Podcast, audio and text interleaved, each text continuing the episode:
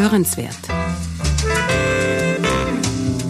Der Podcast der Österreichischen Gesellschaft vom Goldenen Kreuze.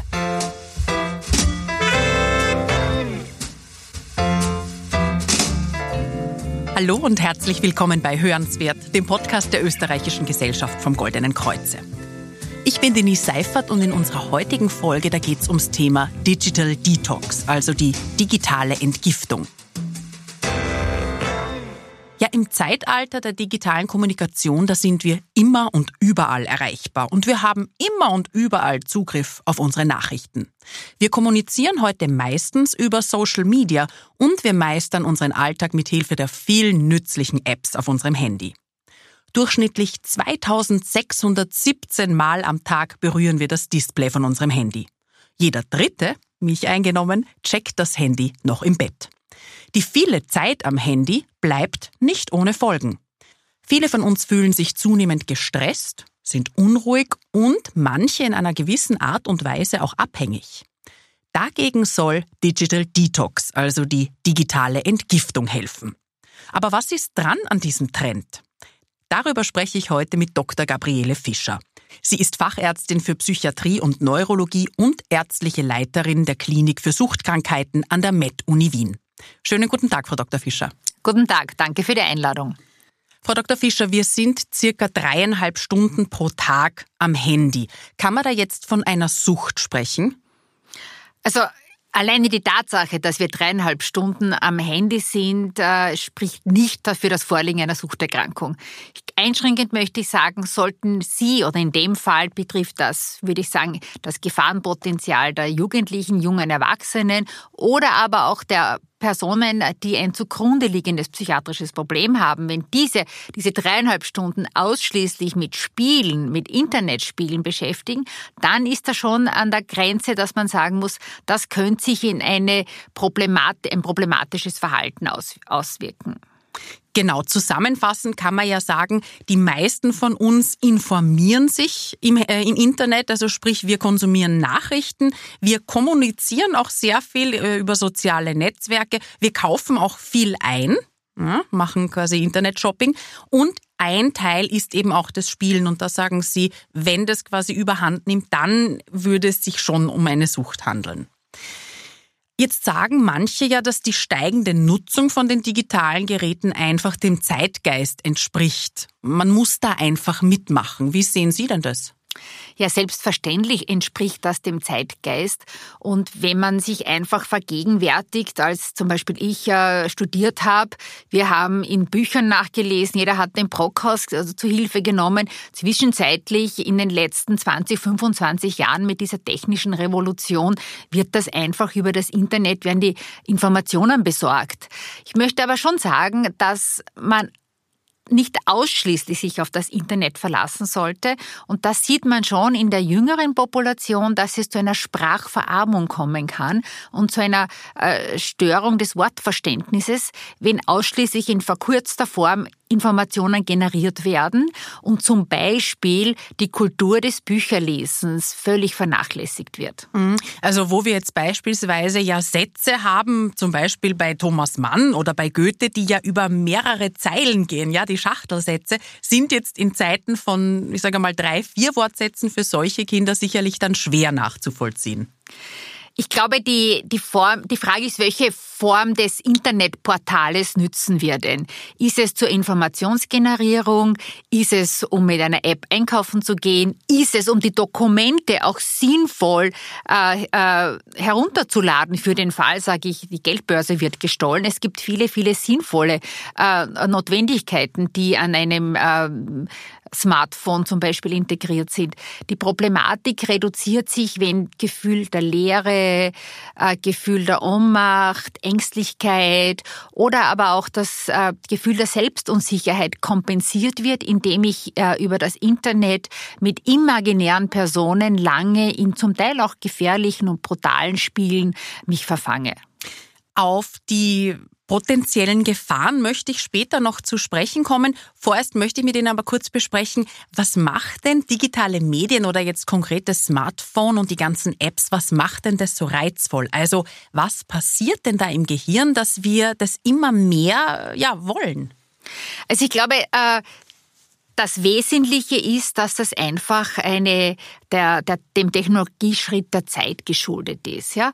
Dass wir die, die, dieses, dieses unfassbare kleine Gerät benutzen können, um sofort einen Flug zu buchen, um eine Zugfahrt zu buchen, um im, im, im Geschäft zu bezahlen. Das heißt, es ist eine, hat einen unglaublichen Mehrwert für uns alle im Alltag.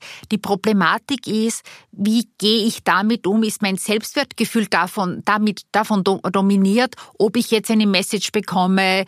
Das große Problem ist ja auch, dass es einlädt, wie wir in der kürzlichen Vergangenheit ja aus der politischen äh, Szene wissen, dass äh, unüberlegte, unpassende äh, Messages über WhatsApp, über SMS versendet werden, dass wenn man überassoziiert aufgelockert ist, sagen wir, wenn man nicht bremsbar ist, wenn man keine über Ich-Kontrolle mehr hat. Das heißt, dass kein Zeitraum mehr da ist, es zu überlegen. Ich nehme jetzt wieder Anleihe. Früher haben wir vielleicht Bücher hergenommen, Briefe geschrieben, dann kam das Fax. Das war ja für viele in meiner Generation revolutionär, wie schnell äh, die Information transportiert wurde. Und jetzt wissen wir, und ich glaube, die jüngste Zeit hat ja uns auch gezeigt, wie problematisch es sein kann, wenn man unüberlegt schnell äh, irgendwelche äh, Überlegungen, Meinungsäußerungen Zuschreibungen von sich gibt. Und da möchte ich vielleicht schon sagen, dass äh, das trifft dann ganz besonders auch diese junge, jugendliche Population im Zeit der Adoleszenz wo es um die eigene Definition äh, der sexuellen Orientierung geht, der beruflichen Orientierung, wo Unsicherheiten mit dem Körpergefühl sind. Und wenn hier unüberlegt mit diesem Medium umgegangen wird, dann kann es schon zu dramatischen Zwischenfällen kommen. Aber letztendlich sollte das im Rahmen des pädagogischen Spektrums integriert werden und nicht erst in der Volksschule oder nicht erst im Gymnasium oder der neuen Mittelschule, sondern in den Kindergarten gehört das hinein. Sie meinen konkret den Umgang mit Smartphones im Kindergarten? Selbstverständlich. Es geht darum, also äh, wann kann ich, also wie traditionell ist es ja so in Schulbetrieb, wenn Schularbeiten sind, wird immer eine besondere Obacht gegeben, dass ja keine äh, Telefone da sind, dass man Informationen über das Internet generieren kann etc. Aber letztendlich muss man sich überlegen, auch die Gesellschaft muss sich überlegen, wo soll es äh, äh, freie, zeitfreie Intervalle geben, dass eigentlich keine Zugriffmöglichkeit auf die diese, auf dieses äh, Instrument ist. Mhm. Sie haben es vorhin angesprochen, wenn ich jetzt äh, ein bisschen ähm, ja, das, den Zugang, den Bezug dazu verliere, also sprich mich auch ein bisschen verliere. Wir haben es gehabt bei den Jugendlichen, ne, die vielleicht nicht mehr rausgehen, weil sie sich ohne den Filter nicht mehr hübsch fühlen, ja, beziehungsweise wenn ich auch merke, dass ich hier so eine Leere habe, die ich damit kompensieren möchte. Ähm, welche Anzeichen gibt's denn noch, dass ich hier ein bisschen die Kontrolle über das Smartphone verloren habe? Oder anders gefragt, welche Anzeichen gibt's, dass das Smartphone ein bisschen die Kontrolle über mein Leben äh, genommen hat? Nun, ähm, ich, im Bereich, und das wissen wir jetzt sehr gut auch von der Kinderrechtskonvention, dass es zum Beispiel unzulässig wäre, weil ja, wie Sie einmoderiert haben, ja fast alle diese Smartphones haben, einfach diese den äh, Minderjährigen wegzunehmen. Wohl aber kann dies mit einem edukativen, pädagogischen und zum Teil, auch wenn es ein Problem war, mit einem therapeutischen äh, Zugang sehr wohl notwendig und wichtig sein. Und hier erleben Sie bereits, äh, das eine ist die beobachtende Wahrnehmung, dass man das Gefühl hat, eine Person kippt zu sehr oder ein Jugendlicher mit kippt zu sehr hinein und ist nur schwer davon trennbar. Das merkt man am einfachsten, geht es um Essenszeiten in, der, in, in familiärem Kontext oder im Gruppenkontext und ist unbedingt das Smartphone weg mitzunehmen. Und da hängt es natürlich wieder auch davon ab, ist es assoziiert mit einem Spielverhalten oder aber, sage ich jetzt, in der Adoleszentenzeit ist jemand gerade verliebt und wartet sehnsüchtig auf einen Anruf.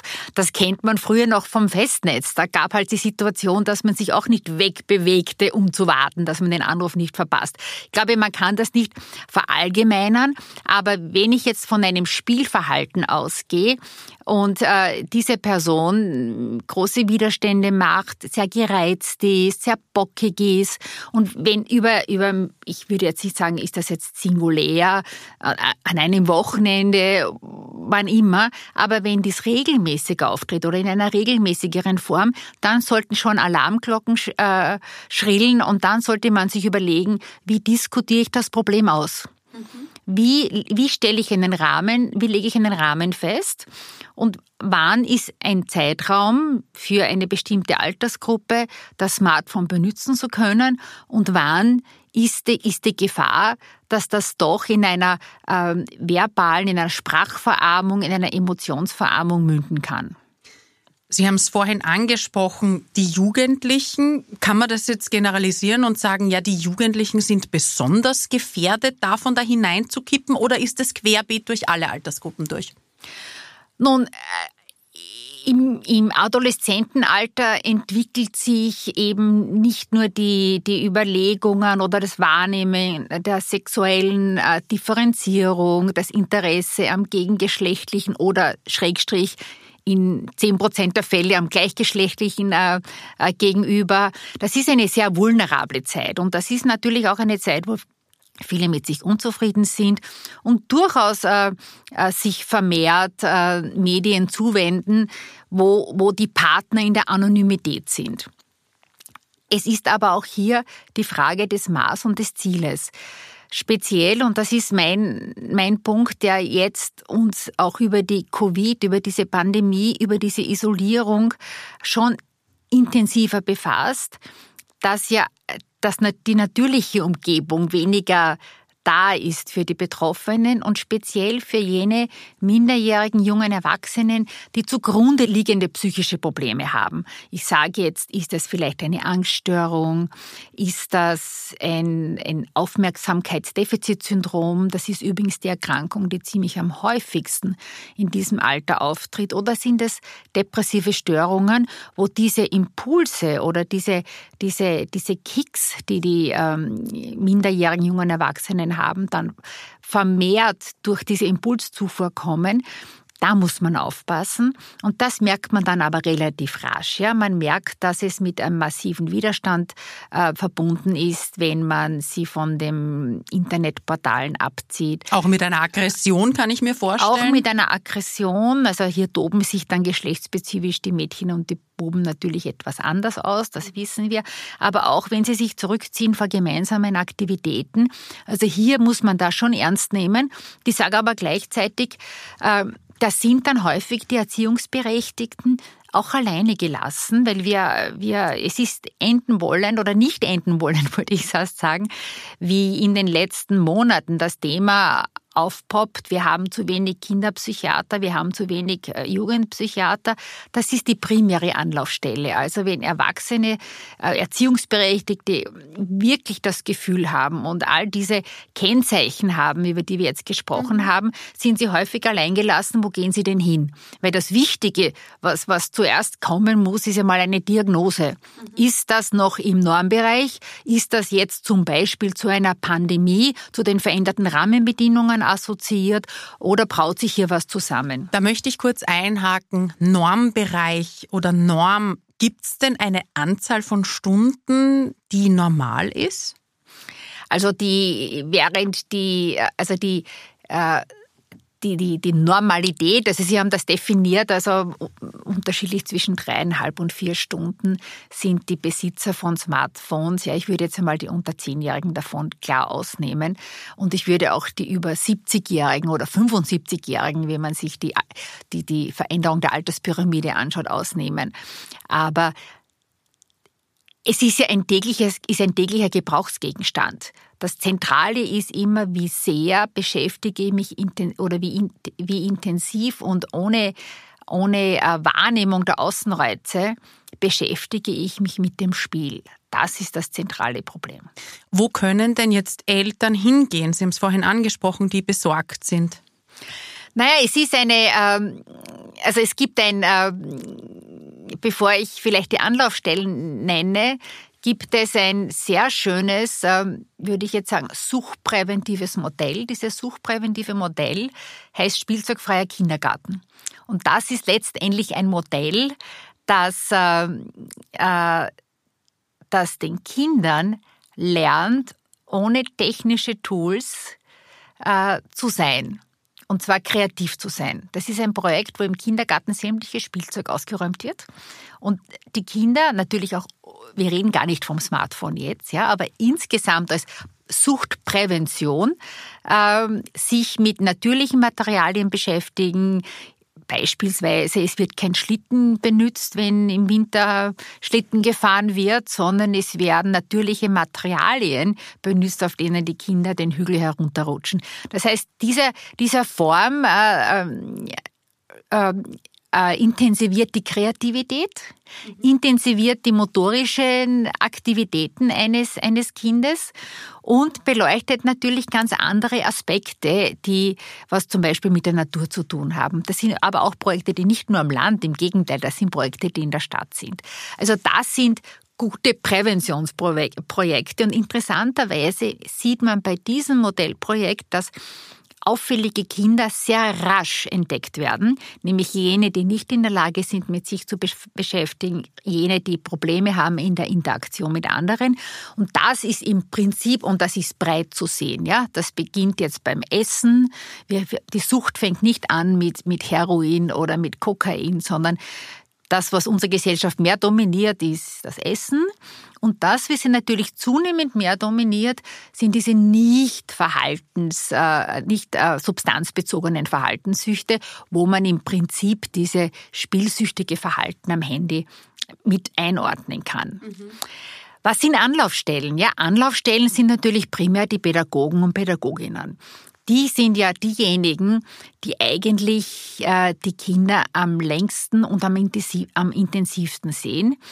Und denen fehlt ja häufig schon auf. Und hier sage ich, ist es natürlich ein großer Mangel, dass äh, das Berufsprofil der klinischen Psychologen und Psychologinnen nicht zentral an den Schulen integriert ist. Mhm ist ein ewig währendes Thema. Es gibt bei Bedarf kommen diese äh, Berufsgruppen in die Schule. Wäre es ein integraler Bestandteil, dass die in den Klassen auch drinnen sitzen, würden sie äh, im präventiven Bereich würden sie sofort Problemkinder äh, und Jugendliche entdecken. Nur hier ist eine einfache Antwort. In Österreich gibt es die Kurativmedizin und nicht die Präventivmedizin vielfach im Public Health Bereich kritisiert. Andere Länder, skandinavische Länder, gehen hier ganz anders damit um.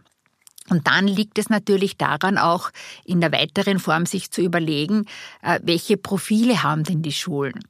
Und wenn die Profile ganz klar sind, dass man zum Beispiel äh, dass das Smartphone nichts im Klassenraum zu tun hat oder vielleicht in der großen Pause, was natürlich schwer für Pädagogen zu kontrollieren ist, aber grundsätzlich nicht, dann kann das schon gewinnbringend sein. Auf der anderen Seite muss man auch sagen, nähert man sich der Technologie, Gerade jetzt in der Pandemie ist es großartig, wenn die Kinder iPads haben. Mit dem iPad der große Nachteil der sozial Unterprivilegierten, dass sie keine Geräte hatten, dass sie nicht zum Homeschooling gekommen sind. Also das Medium ist nicht wegzudenken, mhm. aber es ist immer eine Frage, wofür benütze ich dieses Medium? Mhm. Jetzt hat man ja in der Sucht, na, wenn man jetzt sagt, man ist äh, süchtig, gibt es ja auch das äh, Substitut, also dass man sagt, man muss halt schon irgendeinen Ersatz bringen und nicht nur sagen, als Beispiel, ich verbiete jetzt dem Kind oder auch mir selbst, vielleicht brechen wir es runter, auch auf uns Erwachsene, wenn wir sagen, es ist mir ein bisschen zu viel mit iPad, Smartphone und Co., dass ich einen Ersatz brauche. Was könnte denn so ein adäquater Ersatz sein? Oder wie finde ich denn so einen Ersatz für mich? Weil jetzt nur mit starkem Willen werde ich wahrscheinlich nicht lange ja, mich enthalten können. Nun, äh, der Zugang ist nicht, dass ich ein Instrument wie das Smartphone verbiete.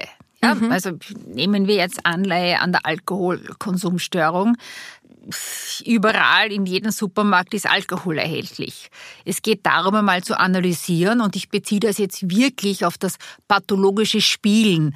Ähm, was gefährlich ist, ja, wenn, wenn, wenn es einem äh, über Stunden dermaßen einengt und fesselt, dass man nicht mehr in der Lage ist. Und wir, das muss ich auch sagen, wir haben natürlich auch solche Patienten, die dann nicht einmal mehr aufs Klo gehen, die dann junge Burschen, die eine, eine, eine, eine, eine, ohne dass ich jetzt den Namen nenne, eine Mineralwasserflasche bei sich haben, einfach um nicht unterbrochen werden zu müssen äh, in einer Spielpause, weil sie mit dem Gegenüber in irgendeiner äh, Galaxis herumchatten. Das ist natürlich hoch, höchst problematisch, aber die Mehrheit bedient, äh, nützt das und äh, nützt das sinnvoll und auch kleine Kinder, also früher hat man einmal gesagt, ja, wenn, äh, wenn, wenn im Kindergarten die Kinder zu viel Memory spielen, sie könnten süchtig werden und jetzt wird das in einem Ausmaß auch strapaziert. Nein, es hatte auch einen Benefit, die Entwicklung dieser Technologien. Die Assoziationsfähigkeit der Kinder und der Jugendlichen ist ja eine viel höhere. Geht natürlich einher mit einem Nachteil, dass es zu einer Verarmung des Sprachbildes kommen kann. Aber man kann das nicht nur dämonisieren und man muss es als, als Gebrauchsmittel ist es nicht wegzudenken und ist großartig großartig. Denken Sie, wir kommen in jedes Lokal hinein mit einem, äh, indem wir den äh, 2G-Nachweis, also bislang den Impfpass äh, vorweisen, wäre ja nicht möglich. Also ich glaube, die Vorteile überwiegen bei Weitem die Nachteile. Man muss auf eine ganz kleine Gruppe sehr gut Acht geben und äh, ja, auch für diese Gruppe an Interventionen, Möglichkeiten gibt es ja jetzt die Telemedizin und hier gibt es selbst in diesem Technologiebereich, was Gott sei Dank wächst, äh, viele Formen der, der klinisch-therapeutischen Interventionen, wo man gerade diese Zielgruppe auch erreichen kann. Aber noch einmal zurückkommend auf meine Frage. Also wenn man jetzt für sich erkannt hat, ich bin ein bisschen zu viel am Handy und ich hätte gerne einen Ersatz. Ich möchte jetzt nicht das Wort äh, Substitut verwenden, aber etwas, womit ich diese Leere füllen kann, weil es hat ja einen Grund, wenn ich sieben Stunden am Tag in irgendwelchen Foren herumchatte. Ja, wie finde ich jetzt die diese Dinge, womit ich die Leere füllen kann? Was gibt's da für Möglichkeiten? Also das im Prinzip äh, bildet das ab. Äh, gesunde Personen merken, dass wenn man einmal das Handy zu Hause vergisst, dass gar nichts passiert. Also die Erkenntnis, man mag, und das ist auch jetzt, weil wir so an dieses Gebrauchsgerät gewöhnt sind, man mag es vermissen, man ist irritiert, man ist nicht erreichbar, jeder kennt das, irgendjemand schreibt E-Mails, hat mein Smartphone vergessen, aber letztendlich am Ende des Tages merkt man, es ist nichts passiert. Also alleine einmal äh, sich selbst aufzuoktroyieren, ich nehme ganz bewusst und ich bin nicht erreichbar. Ich, äh, ich muss auch nicht permanent äh, nachschlagen. Wenn Personen dann mit einer besonderen Lehre darauf reagieren, mit einer besonderen Gereiztheit, da ist natürlich vermutlich schon ein Problem eingetreten. Und da ist einmal in erster Linie zu überlegen, was war da vorher? Warum warum sind die so hineingekippt in diese Problematik? Weil da geht es nicht darum, dass ich äh, einkaufen gehe oder dass ich meinen Führerschein herzeige. Ja? Also da muss man sich schon anschauen und das ist, da sieht man da ein bisschen einen Unterschied zwischen Burschen und Mädchen in diesem, in diesem Altersbereich, während bei Mädchen eher häufig so eine Angststörung, Unsicherheit überwiegt und, äh, und das sich dann potenziert, wenn dieses Gerät und dieses Spielen, was ja durchaus zu einer Dopaminausschüttung führt, zu diesem Glückshormon. Und was dann auch wirklich neurobiologisch erklärbar ist, dass es eine Lehre ist. Hingegen bei Burschen merken wir sehr häufig, dass, und das ist wahnsinnig häufig unterdiagnostiziert, und da appelliere ich wirklich immer daran, vor allem an die, an die multiprofessionelle Zusammenarbeit, dass die Pädagogen, Pädagoginnen darauf achten, wenn Burschen mit dieser Aufmerksamkeit, Defizitstörung, wenn die wahnsinnig impuls aggressiv sind, in der Schule herausschreiben, alles immer ver, verwursteln, zu spät alles immer abliefern, die holen sich, das ist eine wirkliche Störung im Dopamintransporter neurobiologisch, die holen sich diesen Dopaminkick, indem sie pausenlos am Spiel sind. Mhm. Und da muss man dann sagen, gut, wohin gehen die? Und das ist das große Dilemma. Österreich hat einen massiven Mangel an Kind- und Jugendpsychiatern, ist durch die Pandemie noch verdeutlicht und extrem äh, oft thematisiert worden. Die Umsetzung der Veränderung ist in mini kleinen Schritten. Das, äh, das eine große Hilfe können klinische Psychologen und Psychologinnen sein, um sich einfach einmal Hilfe zu holen was ist da los und dann Pläne zu entwickeln, wie kann ich dem entgegnen und das begegnen und das geht natürlich nur in einem Miteinander. Mhm. Ich glaube, dass sich hier auch, wie, wie die Technologie sich fortbewegt hat, wie Gott sei Dank viele mit, mit iPads arbeiten, wie viele profitiert haben in der Pandemie durch das Home Learning, dass man sich auch überlegt, wie kann ich gemeinsam die problematischen Personen herausfiltern. Und das Angebotsspektrum ist dann breit. Man muss es finden. Mhm. Ist nicht so einfach. Aber ich würde sagen, die, die, das, was sich zwischenzeitlich auch in Österreich schon etabliert hat, dass es sogenannte T-Docs-Camps gibt. Also, dass es früher als Abenteuercamps geheißen für, für Jugendliche, auch für Kinder, wo tatsächlich ganz bewusst damit gearbeitet wird, dass motorische Aktivitäten, Natur, gemeinsam Aktivitäten dieses Defizit der Lehre, was die dadurch haben, äh, ersetzt. Diese Detox-Camps, die gibt es ja nicht nur für Kinder, die gibt es auch für Erwachsene und das ist mittlerweile ein richtiger Geschäftszweig geworden. Ähm, was erwartet mich denn auf so einem Detox-Camp? Nun, Sie haben natürlich, Sie haben äh, auf der einen Seite, man, also ich würde das jetzt einmal trennen. Ähm, wenn das wirklich psychiatrisch Kranke sind, die tatsächlich die Kriterien dieser Suchterkrankung erfüllen, dann wird das Detox Camp nicht ausreichen. Ja? Ich glaube, das würde ich, ich würde das etikettieren auch im, im Zusammenhang des Lifestyles. Dass man, dass es einfach eine unglaubliche Befreiung auch ist. Ja? Also, äh, ich sage jetzt, große CEOs der Firmen sind halt einfach nicht erreichbar.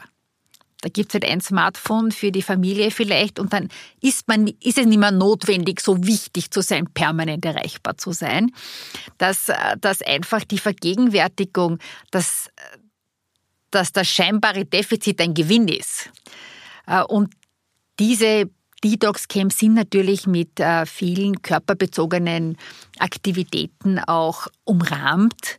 Und das geht vom gesünder Essen. Also einfach die, die Schwerpunkte ändern sich. Und am Ende des Tages ist man einfach äh, weg von dieser Reizüberflutung, weil letztendlich ist es im Alltag eine Reizüberflutung, wenn wir schauen, ist jetzt ein SMS oder ein WhatsApp, das man beantworten muss, oder ist es jetzt ein Signal und oder ist es auch ein, ein, ein, ein, äh, ein, äh, ein E-Mail. Ich glaube, die, man darf das nicht nur negativ bewerten. Das hängt die Handhabung dieser Smartphones hängt natürlich sehr von der Persönlichkeitsentwicklung der individuellen Person äh, zusammen. Es gibt Personen im Alltag, die äh, einen Erlagschein bekommen und den sofort einzahlen. Und mhm. es gibt Personen im Alltag, die den Erlagschein zwei Wochen liegen lassen. Also in diesem Range muss man das betrachten. Ja. Und 95 äh, Prozent benützen dieses, dieses Medium als, als Mehrwert und ein gewisser Teil, und das ist, man hat Studien hier aus dem asiatischen Bereich, wo das längere Zeit entsprechend schon thematisiert wird, dass es zunimmt. Das muss man sich jetzt anschauen und das sollte man wirklich präventiv dem vor. Ja, da habe ich aber eine interessante Studie von der Ludwig-Maximilians-Universität in München die sich nämlich genau damit beschäftigt, dass über die Hälfte, 57 Prozent der Handynutzer von Freunden und Familie eine sofortige Reaktion auf ihre Nachricht erwarten. Ja, also sprich, das führt ja in erster Linie sofort zu einer gekränkten Erwartungshaltung. Das ist das, was Sie beschrieben haben. Ne? Menschen, die einen Erlagschein bekommen und ihn sofort einbezahlen. Das ist das Eisenhower-Prinzip, dass ich sage, es ist alles wichtig und alles dringend, was ja niemals so ist. Ne? Und das sehen wir hier ja auch. Die Frage, die sich mir stellt, ist, wie kann man denn diesen Druck den man oder den halt über die Hälfte der Menschen verspürt, ich muss da jetzt sofort antworten oder ich erwarte jetzt sofort eine Antwort. Wie kann man denn mit dem besser umgehen lernen? Das hängt zweifelsohne von der Erwartungshaltung ab. Also ich, ich kann natürlich in einer Situation drinnen sein, wo sich dieses wie eine Spirale nach oben schnellt und, äh, und die Erwartungshaltung ist, es muss sofort respondiert werden wenn ich das Beispiel wieder nehme, der Grund der, der, der Persönlichkeitsstruktur, die sehr breit ist, würden manche gehen sofort zum Telefon, manche lassen es läuten. Also das, wenn Sie die Familien herbringen oder die Freunde, das hat natürlich auch was Systemimmanentes. Es kann sein, dass die Eltern, und das ist natürlich jetzt auch wieder ein, ein, ein Mehrwert, sie können Kinder mit einem Handy auf einem Heimweg schicken und sie wissen ganz genau, wo die Kinder sind und die Kinder können sich auch melden. Es ist eine Frage, ob das bei Erwachsenen auch zutrifft, ob der Partner ihm unmittelbar äh, sich melden muss. Da geht es häufig um ganz andere zwischenmenschliche äh, Probleme und eine davon kann sein, dass es um die Wichtigkeit geht. Es könnte auch eine Kontrollfunktion sein. Mhm, mhm. Äh, ich möchte nochmal auf das zurückkommen, nämlich die positiven Aspekte. Also ich habe ja im vor unserem Gespräch auch zwei Tage gedetoxt, also wo ich das Handy in der Schublade liegen habe lassen und wirklich auch bewusst kein Social Media, keine SMS und auch keine Telefonate benutzt habe. Ich musste dann äh, das Handy meines Mannes für die Navigation nehmen, ich gestehe. Ähm, was ich aber gemerkt habe, ist, dass es vor allem, wie Sie vorher gesagt haben, positive Dinge sind. Also es ist diese Fear of Missing Out, die man zuerst hat, diese Angst, etwas zu verpassen, hat sich mir nicht gezeigt geschickt, äh, wohingegen das, dass ich äh, sehr wohl gemerkt habe, ah, wie befreiend das sein kann, nicht ständig äh, die Messages zu kontrollieren gegeben ist. Was gibt's denn noch für Benefits, für Belohnungen, die wir bekommen, wenn wir das Smartphone ein bisschen reduzieren? Naja, es ist, es ist vor allem das, äh, das subjektive Freiheitsgefühl, ja, also das, was Sie jetzt so beschrieben haben, ich habe es zuletzt am Wochenende beim Skifahren erlebt. Ich komme doch in meinem Leben nicht auf die Idee, zum Skifahren ein Smartphone mitzunehmen. Im Ausnahmefall, dass man sich verabredet. Aber jetzt mit dem Impfpass ist es sonnenklar, dass jeder das mitnimmt als, als, äh, als reinen Gebrauchsgegenstand. Natürlich ist man dann auch, kommt man dann auch auf die Idee, wenn, wenn, wenn eine Nachricht kommt, das nachzuschauen. Ja, ich ich denke mal, es muss jeder für sich selbst überlegen und äh, wie wie sehr ist es ein, ein Gerät, was Notwendigkeiten erfüllt und wie sehr schränkt es mich auch ein. Und dieser, dieser Gewinn, einmal nicht erreichbar zu sein, kann für manche mit einer narzisstischen Kränkung, sage ich jetzt, einhergehen, dass man irgendwie ähm, nicht sofort auf seine Message einen, einen Response bekommt. Aber auch für das Gegenüber ist es sehr wichtig. Weil das Gegenüber kann sich überlegen, hat er das Handy vergessen, auf die Idee kommt er vielleicht nicht, bin ich nicht so wichtig. Also es gibt ja unterschiedliche Optionen. Äh, wenngleich, äh, aber in den USA gibt es ja auch exemplarisch im Arbeitsbereich, muss ein Mitarbeiter jederzeit erreichbar sein, muss natürlich nicht jederzeit erreichbar sein. Ja? Sage ich hier, es gibt natürlich Ausnahmejobs, die, die so definiert sind. Aber diesen Mehrwert, nämlich dieser Unabhängigkeit, das ist sehr gut, wenn, sich, wenn man sich gelegentlich dem stellt. Mhm. Jetzt kann man auch mit Hilfe des Handys sich diese Unabhängigkeit ein Stück weit zurückholen. Ja, also es gibt ja auch Apps, die, ähm, die bewusst steuern, dass man jetzt äh, offline geht, dass gewisse Nachrichten nicht übertragen werden. Wie schaut's denn mit sowas aus? Kann ich damit jetzt äh, im Alltag detoxen? Also da erlebe ich die jüngere Generation sehr versiert, die eine hohe spielerische und ich glaube, dass das Spiel darf auch nicht primär pathologisiert werden. Spielen ist eines der wesentlichsten Elemente in der Evolution und in der Entwicklung. Und man sieht ja auch, dass diese Generation spielerisch damit umgeht. Das sperren sie auf, das sperren sie zu. In meinem Alter ist das nicht mehr so spielerisch, ja, aber man geht halt ähm, man, man, man bekommt ja auch, und das ist vielleicht ein, ein wichtiger Hinweis, man bekommt ja auch so Wochenstatistiken, wie, viel, wie viele Stunden mehr oder wie viele Stunden weniger haben Sie am Smartphone verbracht. Und das ist ein ganz ein guter Indikator, dass man im beruflichen Kontext mehr damit äh, verbunden ist, ist klar. Und plötzlich, das habe ich ganz interessant gefunden, ich war jetzt im Anfang des Jahres in Mallorca einige Tage sehr schön intensiv wandern.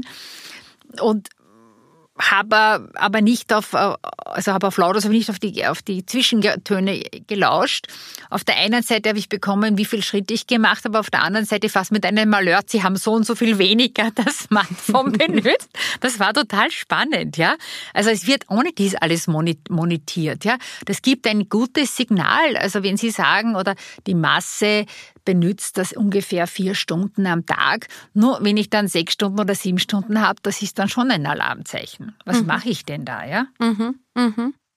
Zusammenfassend kann man sagen, dass jetzt äh, Digital Detox Camps für jemanden, der seinen Lifestyle ein bisschen ändern will, sinnvoll sind. Jetzt aber, wenn ich tatsächlich ein pathologisches Problem vorliegen habe, also ich spielsüchtig bin, das mir nicht weiterhelfen wird. Wie nachhaltig ist denn jetzt so eine Detox-Kur, die ich eine oder zwei Wochen in einem Hotel gemacht habe, wie nachhaltig ist denn das für den Alltag? Also die Nachhaltigkeit wird natürlich bestimmt von der Qualität des Kurses. Also wenn Sie zum Beispiel verhaltenstherapeutisch orientierte Psychologen, Psychologinnen, Psychotherapeutinnen, was immer, ja, äh, jetzt von welcher Berufsgruppe haben, dann werden Sie auch einen Carry-on-Effekt haben. Ja? Nämlich es beginnt ja da mit der Analyse des Verhaltens. Wie, wie, wie gehe ich mit der gewonnenen Freizeit um? Und wie setze ich es weiter um? Beziehungsweise wie kritisch betrachte ich das, dann hat das sicher einen, einen Carry-on-Effekt. Aber letztendlich sollte, und das ist ja auch das Ziel, sollte es nicht bei einer einmaligen Intervention sein, sondern sollte es äh, sicher regelmäßig stattfinden. Ähm, und bei den Jugendlichen, diese Detox-Camps sind ja primär auf aktiv, wenn ich jetzt sage Aktivurlaub, hoffentlich auch mit Psychologen und Psychologinnen ähm, mit von der Partie dann hat das natürlich einen Effekt, weil plötzlich entwickeln entsprechende Altersgruppen auch Vorlieben und sei das Reiten, sei das Bergsteigen, sei das Drachenfliegen, was auch immer, was im, im, im natürlichen Bereich in der Freizeit auch zu einem Dopamin-Freistoß führt und auch zu einem Glücksgefühl und sie lernen auch damit dann Alternativen zu haben. Ich glaube, wichtig ist in extrem vulnerablen Phasen das zu begleiten, nicht so radikal, achtsam zu sein, Alternativen anzubieten und wenn wirklich ein Problem scheint, schauen, dass man zu einem guten Kinder- und Jugendpsychiater kommt. Jetzt sehe ich, wie Sie da vor mir stehen, dass Sie Ihr Smartphone selber in so einem äh, türkisen Täschchen bei sich tragen. Könnten Sie sich vorstellen, ohne Ihr Smartphone zu leben? Es passiert natürlich immer wieder. Äh, ich hab's, das Täschchen ist da, das Telefon ist nicht da. Ähm, es ist aber im Alltag nicht wegzudenken, weil es ein wahnsinnig wichtiger Gebrauchsartikel geworden ist. Und das, glaube ich, äh, muss uns allen klar sein. Und es ist äh, der Bereich, wo es wirklich ein Problem darstellen kann oder diese Gruppe, die muss ernst genommen werden. Da muss man sich bemühen. Aber in der Summe ist das einfach ein wahnsinnig wichtiger Gebrauchsgegenstand, der uns alle den Alltag erleichtert. Es sollte allerdings, und das ist das Wesentliche, es sollte wichtige Teile oder Aspekte wie das Lesen von Büchern keinenfalls ersetzen. Und das ist ein gefährlichen Trend, den vor allem Pädagoginnen, äh, äh, Pädagogen beschreiben, dass eine gewisse Verarmung des Wortbildes schon noch eintritt. Mhm.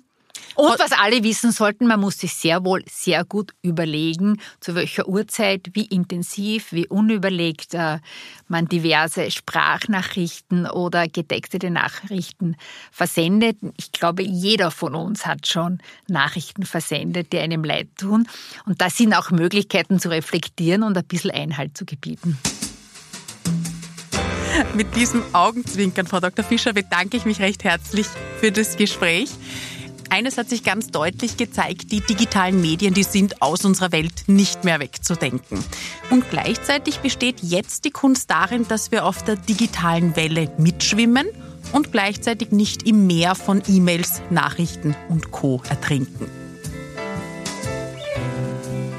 Ja, wenn wir also bewusst verzichten, dann können wir unseren Konsum wieder neu ausrichten und vor allem können wir eines, die schönen und angenehmen Seiten der Kommunikation mit anderen wieder bewusst genießen. Ich freue mich, wenn Sie aus unserem Gespräch die ein oder andere Anregung für Ihren digitalen Alltag mitgenommen haben.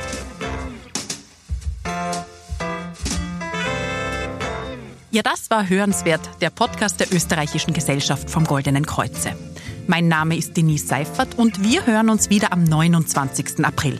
Da spreche ich mit Apotheker Andreas Berger zum Thema Cholesterin. Alle Folgen von Hörenswert gibt's unter www.oeggk.at slash podcast und überall, wo es Podcasts gibt. Ja, ganz besonders freue ich mich über Ihren Kommentar, wenn Ihnen die Folge gefallen hat und wenn Sie unseren Podcast abonnieren. Auf Wiederhören bei Hörenswert.